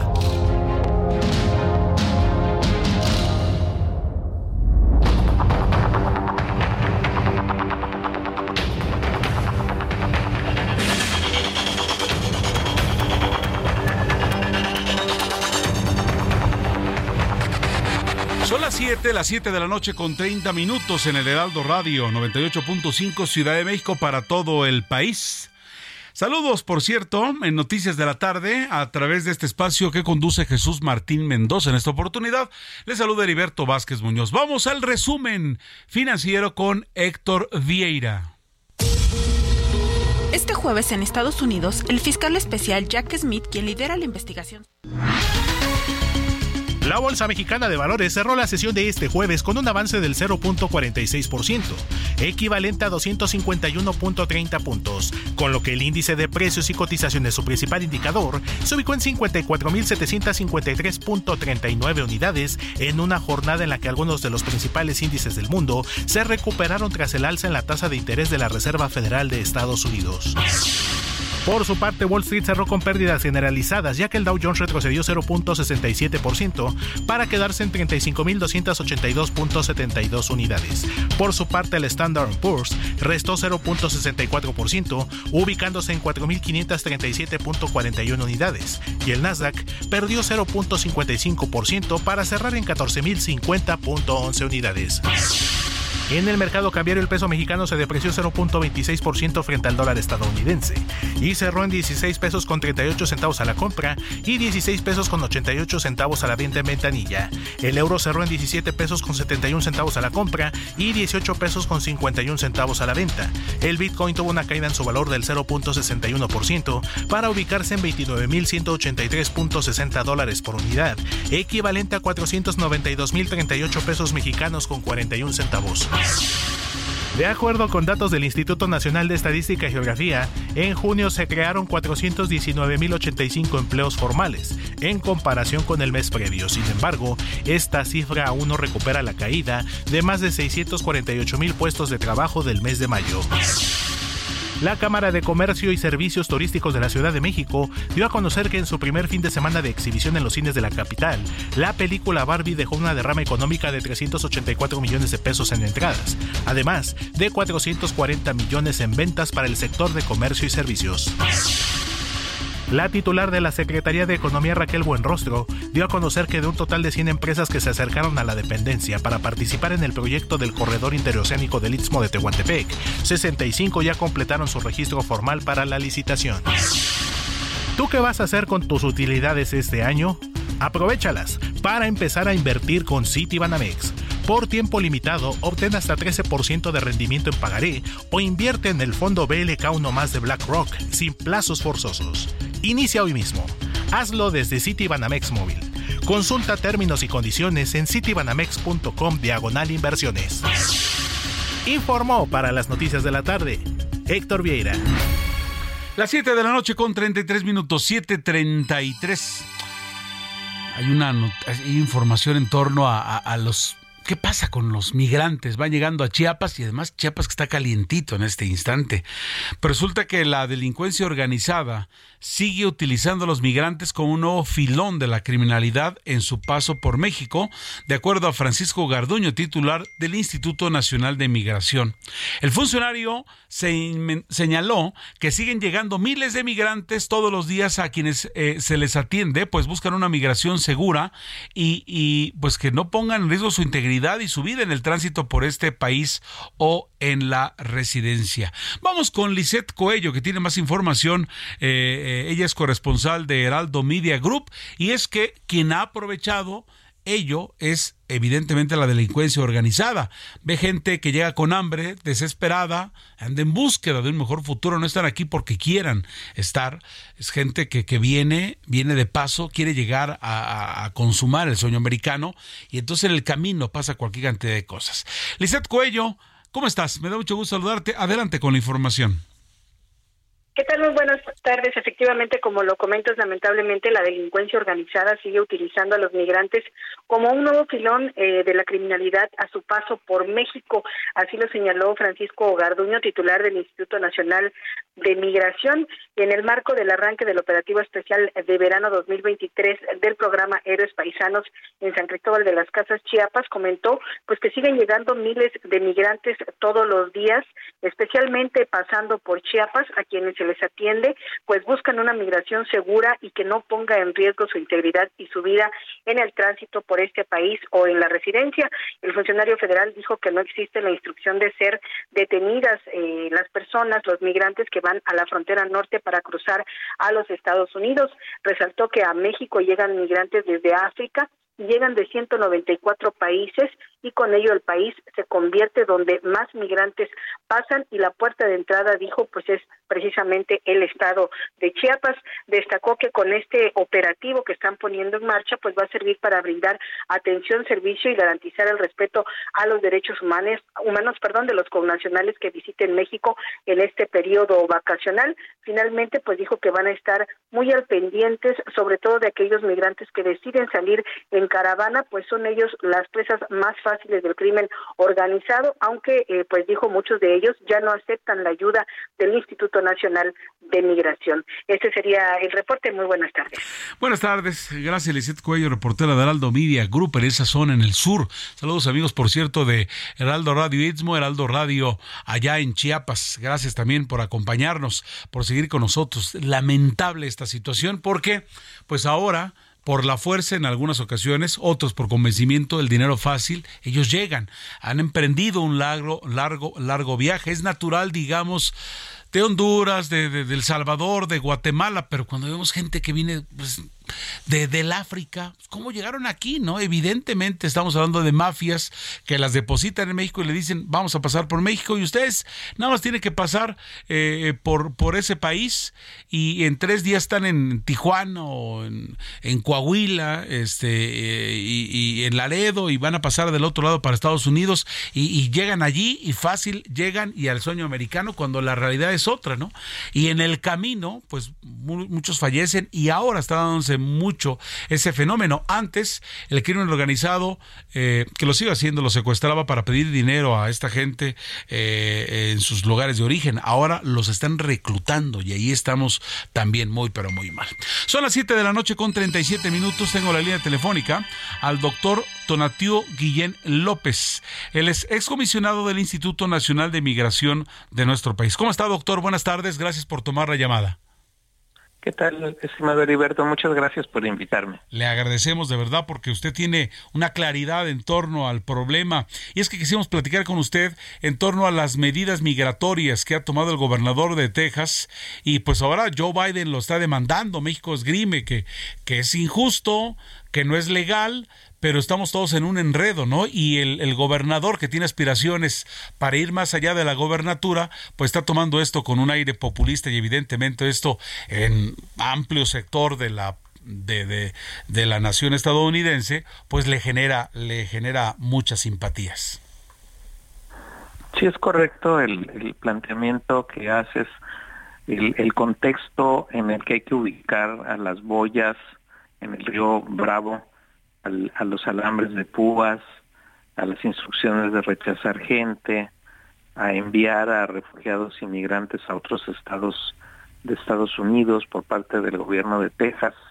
Y, y en, en general este ánimo de, de rechazo xenófobo y racista que tiene el gobernador de Texas sí se ubica en un proyecto político de él. Sí. Y sí se ubica lamentablemente en, en algo que desde el año 2015, motivado y, explotado muy exitosamente por Donald Trump, que es utilizar a la migración y el refugio como, como piñata política en el sentido literal y, utilizar a, migrantes y refugiados entre comillas como amenaza, como invasión y que por lo mismo merecerían todo tipo de, de rechazos y de posiciones de fuerza. Es, ese escenario pues lamentablemente todavía está vigente y hay dos personajes que están reviviéndolo con gran entusiasmo, que es este gobernador de Texas y el gobernador de Florida. Sí. Y, y, ambos precandidatos o se pretenden candidatos eh, a nivel nacional en Estados Unidos. Y, y, y, las víctimas pues son personas como bien señalaste, eh, la mayoría se trata de, de personas con un perfil de refugio, que vienen huyendo de situaciones de expulsión muy graves. Nadie deja su casa, su comunidad, su, su empleo, su, su vida cotidiana, aunque haya sido en condiciones difíciles, no la deja por gusto. Entonces ahí, ahí cuando se mueven familias, cuando se mueven niños, como ocurre crecientemente, pues estamos hablando de situaciones terribles en el origen, a la que se le suman las condiciones terribles de tránsito sí. y estas otras que enfrentan al llegar a la frontera sur de Estados Unidos. Y es que el, fenómeno, decíamos al principio de esto, este doctor, pues siempre ha estado aquí en nuestro país, ¿no? México siempre. ¿Quién no tiene un familiar en los Estados Unidos, ¿no? Mexicano. Así que me, mexicano que se precie debe tener un familiar del otro lado, ¿no? Pero ahora el asunto de gente de, gente de Pakistán de repente, y gente de la India, y gente de países que, de los que no escuchamos nada, ¿no? De cualquier cantidad de países africanos, y están llegando allí, y entonces, pues bueno, el problema ya, el problema ya nos alcanza a nosotros, ya, nos, ya no tan solo los mexicanos y los vecinos de, de, Centroamérica que viajan allá, sino ahora miles de personas de todas partes del mundo. Vamos, el ver a rusos allí, pues esto ya, esto ya forma parte de, de una estrategia de la delincuencia organizada, mafias de polleros, pero bien organizados, que cobran miles de dólares para depositarlos en Chiapas y ahora el problema es de las autoridades mexicanas. Pues son, varios los temas ahí, Heriberto. El, el, primero es que no es nuevo el flujo tan diverso. Eh, si uno revisa los, la información de los últimos años, pues con facilidad llegan a la frontera sur de Estados Unidos 120, 140 nacionalidades distintas por año. Y eso puede ocurrir, eh, el registro de esos 120, 140 pero puede ser de un caso, de una persona uh -huh. que, que, que, llegó y lo cuentan como nacionalidad. Y, y en realidad el, el grupo grande, el, el importante en, el, en los últimos tiempos, eh, y que ya no, ya no éramos, el grupo importante somos los mexicanos. Y, y somos ahorita cerca del 35-38% del total del flujo y lamentablemente también con un componente de, refugio. Todo el desplazamiento interno tan, tan crudo que vemos todos los días en Guerrero o en Michoacán o en Chiapas o en Oaxaca, eh, entre otros estados, Zacatecas, Guanajuato, son, son desplazamientos forzados que terminan eh, eh, con claridad como personas solicitando refugio en Estados Unidos mexicanas. Y eso no hay que dejarlo de lado. Pues, número uno, formamos parte también de la problemática ya, ya no solo de aquel mercado laboral circular que todavía, que, que todavía existe y que ha crecido en los últimos meses, sino también tenemos nuestra cuota de refugiados. Y luego el otro componente que, que siempre habíamos visto hacia los vecinos del sur, eh, Guatemala, Honduras y El Salvador como fuentes importantes, siguen siendo, pero se han mantenido relativamente estables y los nuevos flujos vienen de Venezuela, los grandes, de Nicaragua y de Cuba. Entonces las, las dictaduras latinoamericanas también expulsan gente, eh, hay flujos también que, que, crecieron un poco, pero que no hay que dejarlos de lado, como Colombia, como Perú y Ecuador, que también tienen sus propias crisis y que generan desplazamientos y, situaciones críticas. Y sí tienes razón, hay mucha gente de África, hay gente de, de Asia, pero, pero los grandes números son los que te estoy comentando. Y, y los otros, este, eh, los otros números, pues sin duda tienen eh, situaciones parecidas. Y en todos los casos, qué bueno que los subrayas, hay una participación muy grande de crimen organizado, de traficantes de personas. Entonces el gran ganador de, de esta necesidad de, de moverse y del otro lado políticas migratorias muy duras y severas como las de Estados Unidos y México, pues generan, eh, lo digo con, con, con, entre comillas, pero es la realidad, un mercado enorme, gigantesco, comparable al tráfico de drogas en términos de los dineros que manejan. Y es y es uno de los asuntos menos atendido. Ese, sí, parece que subrayarlo. No estamos atendiendo la problemática desde el punto de vista del control del tráfico. Sí, caray, parece como que, como que no vamos al, no vamos al, al, al, fondo de cuando alguien llega, así pase todo el Darién o llegue directamente y apareció por arte de magia en, Chiapas, es una persona que por la cual se pagaron miles de dólares por estar allí. Me estoy refiriendo a los de las otras nacionalidades, ¿no? Pero en fin, doctor Tonatiuh Guillén López, como siempre, un gusto platicar con usted para que nos amplíe el panorama y esta vez en torno a estas medidas migratorias que ha tomado el gobierno de Texas en torno a eh, eh, el río Bravo y los eh, migrantes. Gracias de verdad, como siempre, por tomarnos la comunicación. Muchas gracias, estimado Heriberto. Hasta entonces, gracias. El doctor Tonatiu Guillén López es una autoridad, es excomisionado del Instituto Nacional de Migración de México. Vamos a continuar con las noticias y vamos con Fernanda Duque, que es nuestra corresponsal en Quintana Roo. Y es que, ¿qué creen? Hubo un video que no niega nada, los taxistas de Cancún son terribles, la verdad, son terribles. Resulta que un ciudadano captó el momento en que un grupo de taxistas atacó a pedradas y varazos a una camioneta tipo suburban que atendía a unos jóvenes turistas sobre la avenida Yaxchilán se destaca que esta camioneta suburban atacada la tarde de hoy no formaba parte del servicio de Uber, porque eso es un pecado para esta gente. usted me dice que se quiere dedicar en, Cancún y la mayoría de la gente levanta el dedo para, para dedicarse al, al, taxi. Con dos, tres este, idas ya me gané tres mil, cuatro mil pesitos y pues por eso en su mina de oro y no permiten que usted tome el Uber y son pero duros. Bueno, pues, ¿qué creen? Esta camioneta no forma parte del servicio de Uber y este es un hecho que se suma a reportes de agresión de taxistas de Cancún y Playa del Carmen en contra de los transportistas turísticos. Ellos dicen, ¿quiere saber otro lugar donde ocurre eso? Váyase a Los Cabos y usted también le paga una millonada por transportarse por allí y si no paga va a ver cómo le va. Vamos con Fernanda Duque, decíamos corresponsal eh, de Heraldo Media Group en Quintana Roo, que tiene más información al respecto. Fernanda, te saludo con mucho gusto. Adelante con la información.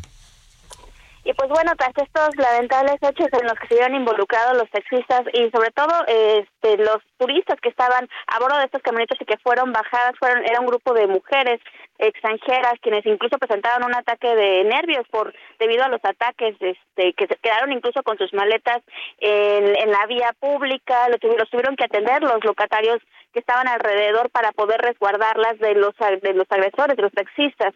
Y bueno, tras estos hechos, la Secretaría de Seguridad Ciudadana informó que se detuvieron a dos de los taxistas agresores y incluso a uno de los conductores debido a los a estos hechos fueron presentados ante un juez cívico para deslindar las responsabilidades necesarias y pues bueno, según las autoridades, incluso la presidenta municipal de Benito Juárez, Ana Patricia Peralta, ya salió a, a, este, a mencionar que ese tipo de actitudes no se van a tolerar por parte del gobierno ya que pues estos transportistas tienen eh, una tienen una concesión y tienen permisos incluso algunos de ellos federales para poder prestar sus servicios por lo que no estarían incumpliendo o no estarían este pues incumpliendo con ninguna ley ni con ningún reglamento. Entonces no tendría por qué haber ningún tipo de agresión inconformidad por parte de los taxistas como lo hubo en algún tiempo con los usuarios de Uber pues no hay, pero la verdad está allí, ¿no? Y queremos verlos en la cárcel, ¿no? Estos delincuentes no son trabajadores del volante, son delincuentes. No dudamos, evidentemente, que hay gente que trabaja y está detrás del volante, pero son delincuentes. Y imagínense, ayer estábamos leyendo les mencionamos a ustedes que se ha caído, que, si, que si el año pasado hubo este, tantos miles de, visitantes estadounidenses, pues hubo una cantidad fuerte, no me acuerdo, 150 mil, 200 mil menos, por la cuestión de la inseguridad. Y se imagina usted la información, mujeres las bajaron, crisis nerviosa, usted va a pasar unos días de asueto y de repente esto, en la vida regresan no tan solo a Cancún, ¿eh? a México. Es un país de salvajes donde impera pues eh, la ley del más fuerte y cualquier barbaján los para, etcétera, etcétera. En fin, Fernanda, que pues ahí la información y vamos a ver qué ocurre. Ojalá que la próxima vez que nos comuniquemos contigo nos digan, están acá, se les ha formado proceso y se van a la cárcel un rato para que no vuelvan a hacer estas cosas porque lo hacen porque pueden, lo hacen porque pueden. Fernando Duque, muchas gracias por la información.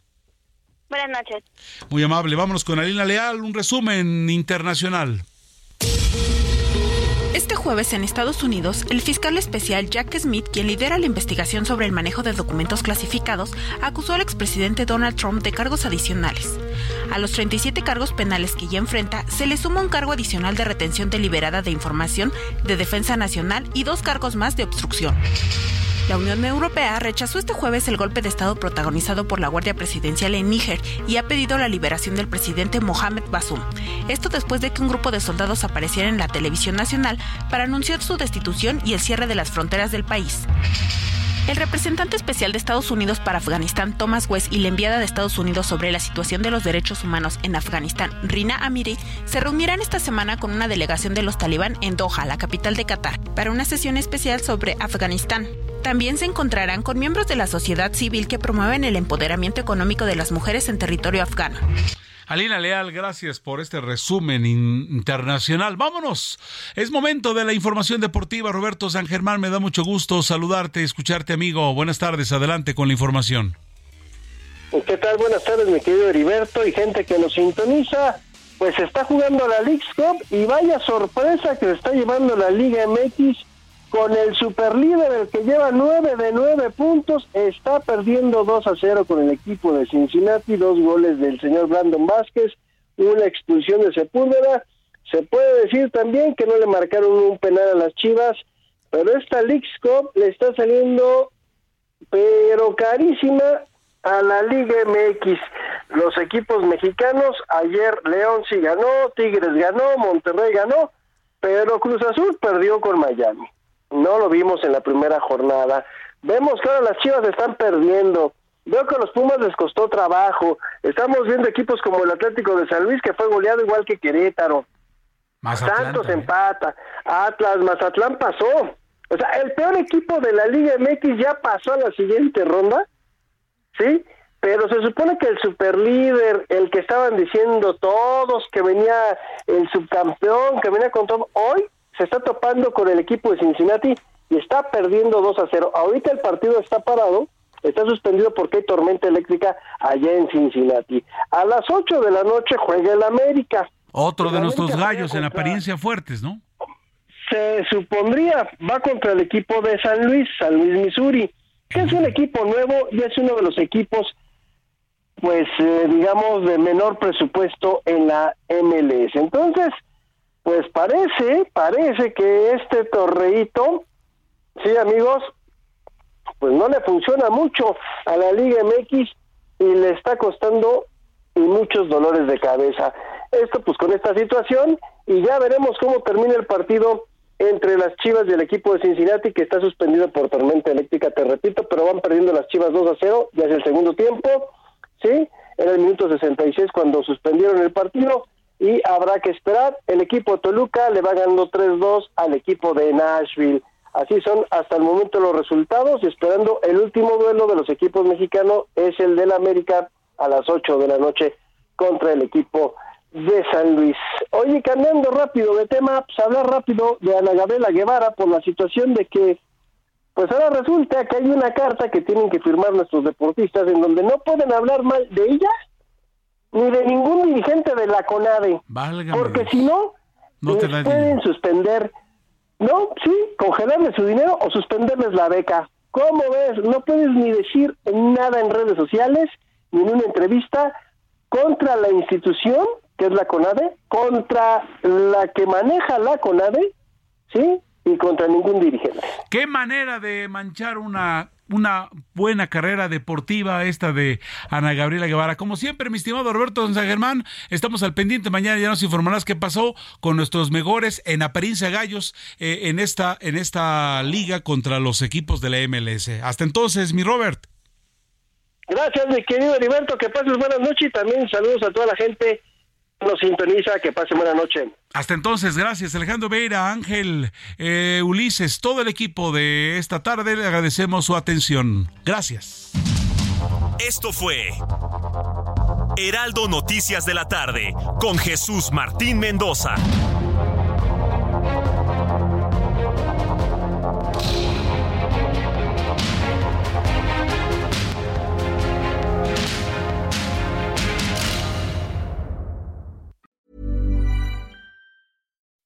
When you make decisions for your company, you look for the no-brainers. If you have a lot of mailing to do, stamps.com is the ultimate no-brainer. Use the stamps.com mobile app to mail everything you need to keep your business running with up to 89% off USPS and UPS. Make the same no-brainer decision as over 1 million other businesses with stamps.com. Use code PROGRAM for a special offer. That's stamps.com, code PROGRAM.